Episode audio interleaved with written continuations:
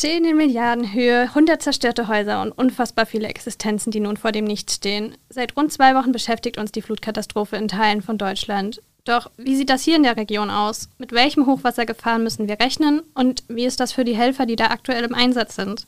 Darum geht es in der neuen Folge von Station 64, dem Echo-Podcast für Darmstadt und Südhessen.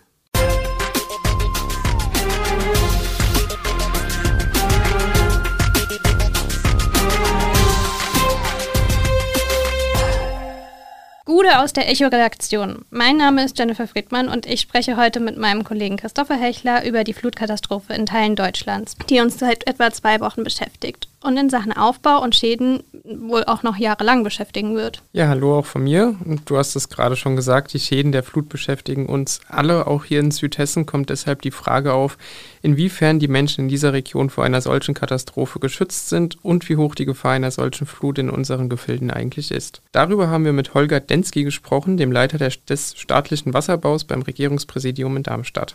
Herr Densky, wie ist Südhessen auf eine solche Flutkatastrophe vorbereitet?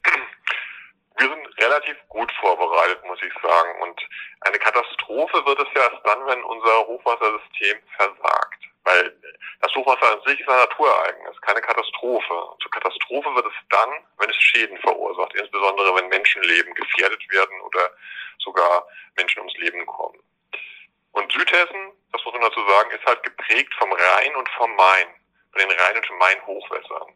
Und in den Einflussbereichen von dem hessischen Oberrhein alleine leben ungefähr 600.000 Menschen. Und wenn die Deiche heute brechen würden bei einem Extremhochwasser, dann hätten wir eine Fläche von rund 400 Quadratkilometer, die überflutet worden wäre, würde. Und äh, das haben wir natürlich vor zu verhindern und das betreiben wir auch schon hier als Regierungspräsidium Darmstadt und als Land Hessen schon seit über 30, 40 Jahren sehr aktiv, das zu verbessern, indem wir unsere Rhein- und Maindeiche saniert haben. Die Sanierung der Rhein-Main-Deiche ist auch so gut wie abgeschlossen. Es sind nur noch kleinere Lücken zu füllen. Diese gehören dann auch, gar nicht dem Land, sondern Kommunen. Aber auch da sind wir dran. Und wir müssen die Flügeldeiche, das sind die Gewässer wie die Weschnitz oder die Modau, die in den Rhein münden. Und die sind aber vom Rhein beeinflusst, dass dort auch die Deiche saniert werden. Und da sind wir in den Planungen drin und das wird in den nächsten Jahren auch durchgeführt werden. Klingt ja eigentlich so, als wären wir Stand jetzt ganz gut vorbereitet, aber wie wahrscheinlich ist es überhaupt, dass es in unserer Region zu einer Überflutung kommt? Diese Gefahr, dass ein schnell, als ein schnell ein Hochwasser kommt am Rhein und die Leute sich nicht mehr retten können, die ist eigentlich so gut wie ausgeschlossen. Weil der Rhein und der Main, das sind äh, Hochwassersysteme, die springen langsam an. Das heißt, wir haben eine extrem hohe Vorwarnzeit, mehrere Tage. Das heißt, wir könnten, der Katastrophenschutz, das, machen, das macht dann der Katastrophenschutz in den Kreisen und Städten, der kann halt evakuieren, aber wir, wir können uns vorbereiten auf dieses Hochwasserereignis, was dann aber auch sehr lange anhalten kann, wie das letzte große Hochwasserereignis war 1988. Und ähm, das hat dann auch über Wochen angehalten. Und dann werden natürlich auch unsere Deiche extrem belastet. Und wir, wir unterhalten die und bewachen die dann auch, beziehungsweise wir verteidigen die dann auch, wenn es Schäden gibt. Weil Schäden können natürlich durch ein lang anhaltendes Hochwasser entstehen, damit es zu keinen Deichbrüchen kommt.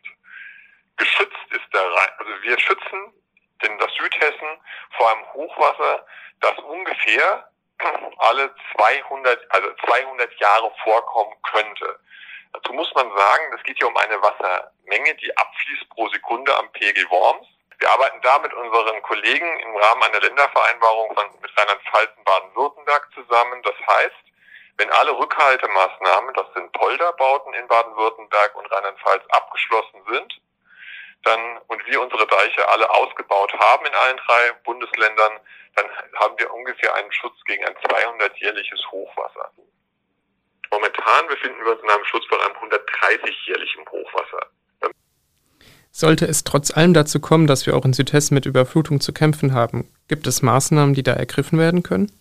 Wir hatten ja jetzt gerade ein kleines Hochwasser gehabt, das war im Bereich eines zweijährlichen.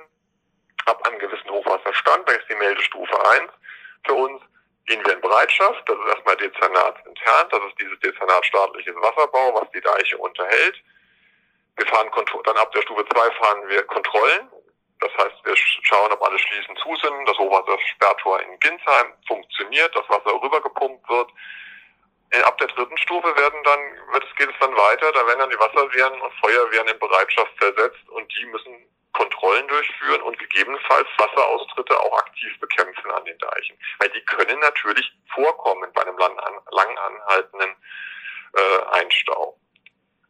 Wird es dann immer schlimmer und dann kann es bis dazu führen, dass ein Katastrophenfall ausgerufen wird. Nur im Gegensatz zu diesen schnell, also Starkregenereignissen, die zu diesen Hochwässern in der Eifel, in diesen engen Tälern geführt haben, haben wir eine sehr lange Vorlaufzeit, sodass es auch Möglichkeiten gibt, Bevölkerung, Sachgüter und so weiter zu schützen und zu evakuieren.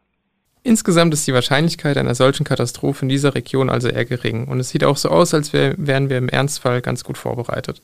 Doch Jennifer, du hast vorhin schon gesagt, dass wir über einen aktuellen Stand reden. Doch wie werden die Maßnahmen angesichts der aktuellen Katastrophe nochmals angepasst und vor allem, welche Rolle spielt dabei der Klimawandel? Wie gesagt, wir sind ja an einem großen Fluss, wir sind zeitverzögert und wir haben lang einhaltenden Einstau und das fließt nicht schnell ab, das fließt langsam ab. Aber was natürlich, was wir alle nicht wissen, ist, wie sich das Klima entwickelt in den nächsten Jahrzehnten. Und wir diskutieren, und das wird auch auf, passiert auch auf Länderebene in der sogenannten Länderarbeitsgemeinschaft Wasser, auch über sogenannte Klimafaktoren. Das heißt, was ein 100-jähriges Hochwasser oder ein 200-jähriges Hochwasser, das kann sich natürlich in Zukunft ändern, wenn es häufiger eintritt. So wie es auch Trockenzeiten, äh, Trockendürren mehr geben könnte, kann es ja auch mehr Hochwasser geben und das wird ja auch prognostiziert. Und das kann dazu führen, dass es vielleicht dann äh, der Deich erhöht werden müsste. Aber das wissen wir noch nicht. Darüber wird momentan durch Simulationen wird das äh, berechnet und Daraus könnte sich dann so eine Konsequenz ergeben, aber ist momentan noch nicht geplant. Wir haben momentan, sind wir dran, unser Programm abzuarbeiten, dass wir diesen Schutz, den wir heute herstellen wollen, auch herstellen. In gewissen Maßen können wir in der Region also beruhigt sein, aber entspannte Stimmung sollte mit der laufenden und sich immer noch verschlimmernden Klimakrise nicht aufkommen. Wenn ihr in Sachen Hochwasser immer informiert bleiben wollt, schaut doch einfach mal auf unserer Seite auf dem Hochwasserdossier vorbei. Da werden alle aktuellen Artikel verlinkt. Man merkt das ja selbst, wie sich das Wetter verändert hat. Ich kann mich noch erinnern, dass es früher mal ausgeprägtere Jahreszeiten gab. Ist das auch dein Eindruck? Ja, auf jeden Fall. Also solche Winter wie damals als Kind, in denen es noch viel geschneit hat, die kriegen wir heute nicht mehr. Und generell hat sich irgendwie das alles doch ein bisschen arg verschoben, wenn man an Weihnachten teilweise im T-Shirt beim Christbaum sitzt, anstatt irgendwie, ja, mit heißem Kakao aus der Eiseskälte gekommen zu sein. Also ich denke schon, dass man da auf jeden Fall Auswirkungen mitbekommt. Auf jeden Fall. In den kommenden Jahren und Jahrzehnten werden uns die Klimafragen bei Katastrophen wie jetzt in Rheinland-Pfalz, Nordrhein-Westfalen und Bayern wohl stets begleiten. Zeit zum Entspannen haben wir also alle nicht. Die Menschen, die derzeit noch in den Katastrophengebieten im Einsatz sind, aber am allerwenigsten. Philipp Köhler ist Leiter der Unternehmenskommunikation beim Deutschen Roten Kreuz Rettungsdienst für Rheinhessen nahe und war in rheinland-pfälzischen Katastrophengebiet im Einsatz. Herr Köhler, wie ist denn Ihr Eindruck von der Situation? Ja, für mich selber ist das auch ein Einsatz in einer Dimension, die ich so bisher noch nicht erlebt habe. Ähm, das ist für uns alle eine sehr, sehr große Herausforderung, die wir mit Teamwork und Fachkompetenz äh, angehen. Und ähm, man sieht jetzt in den letzten Tagen auch schon, dass aufgeräumt wird, dass Müll verschwindet, ähm, dass es, sofern man das in der Lage überhaupt sagen kann, ein kleines Stückchen besser wird. Welche Aufgaben übernimmt das Deutsche Rote Kreuz? Die wichtigste Aufgabe in solchen Situationen ist es vor allem Leben zu retten. Leben zu retten und gesundheitliche Schäden von den Menschen abzuwenden. Das ist eine der Kernaufgaben und Kernkompetenzen des Deutschen Roten Kreuzes. In der zweiten Phase, und auch da sind wir als Rotes Kreuz sehr aktiv vor Ort, geht es darum, den Menschen Zugang wieder zu Infrastruktur zu schaffen, zu Gesundheitseinrichtungen, zu sauberem Trinkwasser, zu Strom, zu Licht in der Nacht und all diese Dinge sind wir im Moment am Aufbauen. Das heißt, wir haben Stromgeneratoren vor Ort, wir haben Trinkwasserausgabestellen vor Ort und bieten den Menschen mit mobilen Arztpraxen auch eine hausärztliche, gesundheitliche Versorgung, natürlich auch eine Notfallversorgung im Rahmen des Rettungsdienstes. Was macht man als Betroffene in einer solchen Katastrophe am besten? Als Privatperson ist es ganz wichtig, dass man sich nach einem solch schlimmen Ereignis organisiert und informiert. Das heißt, dass man sich darum kümmert, wo gibt es Zugang zu sauberem Wasser? Wo finde ich Gesundheitseinrichtungen? Was ist das Dringlichste? Beim Helfen ist es ganz wichtig, dass man sich selbst nicht in Gefahr begibt.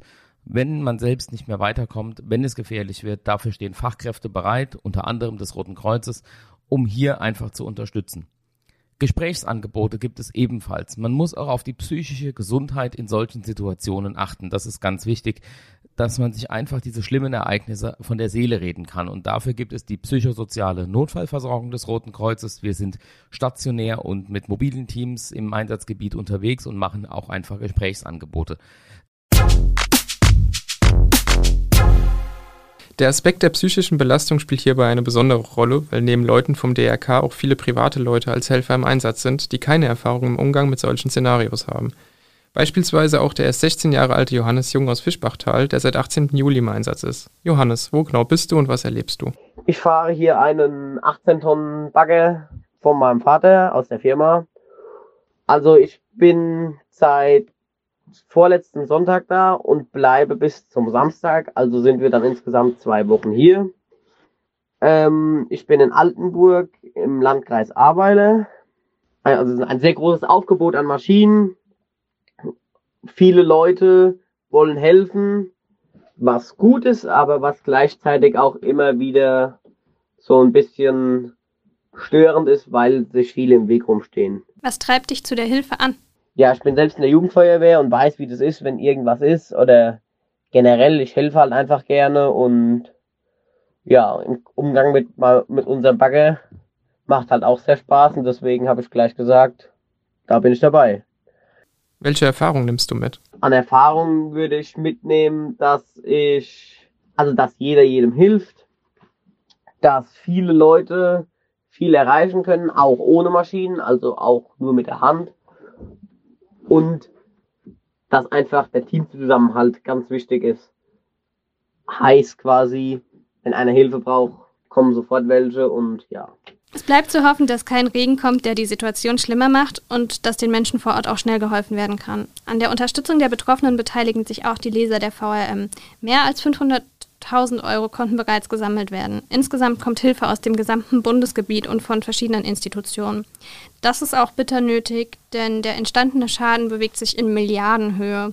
Schlimmer ist jedoch noch der Verlust von Freunden und Familie. Mehr als 170 Menschen haben im Zuge der Flutkatastrophe bisher ihr Leben verloren. Dutzende werden immer noch vermisst und Hunderte wurden verletzt.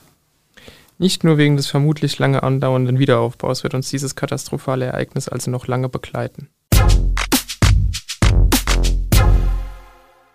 Kommen wir zum Abschluss dieser Folge doch noch zu erfreulicheren Dingen, unseren Echo-Highlights. Jennifer, was ist dein aktuelles Highlight? Mein Highlight ist, dass ich jetzt momentan ähm, am Digital Hub bin, also dafür zuständig bin, dass alle Artikel online zu lesen sind und aufgehübscht werden. Und äh, das ist total interessant, welche Möglichkeiten man hat und ähm, was man da alles auch so aus verschiedenen Gebieten mitbekommt. Was ist denn dein Highlight, Chris? Ja, ich arbeite derzeit am Desk, wo die Seiten für unsere Printausgabe am Computer gebaut und gestaltet wird. Und es ist einfach super spannend zu sehen, was so alles hinter einer frisch gedruckten Zeitung am Kiosk steckt. Das war's für heute mit Station 64. Wir hoffen, euch hat die Folge gefallen. Anmerkungen und Kritik könnt ihr gerne an audio.vm.de schicken. Wenn ihr Nachrichten direkt aufs Handy haben wollt, könnt ihr außerdem gerne unseren Newsletter über WhatsApp und Telegram beziehen. Außerdem folgt uns doch gerne bei Twitter und Instagram unter Echo Online Südhessen. Bis zum nächsten Mal. Ciao. Das war die heutige Ausgabe von Station 64. Der Echo-Podcast aus Darmstadt liefert einen Rückblick auf die wichtigsten Nachrichten für Südhessen und den spannendsten und kuriosesten Themen aus dem Postleitzahlengebiet 64. Ihr wollt noch mehr spannende Geschichten, Reportagen und News aus eurer Region? Dann probiert doch einfach mal unser Plus-Angebot aus. Einfach reinklicken unter vrm-abo.de slash podcast. Ein Angebot der VRM.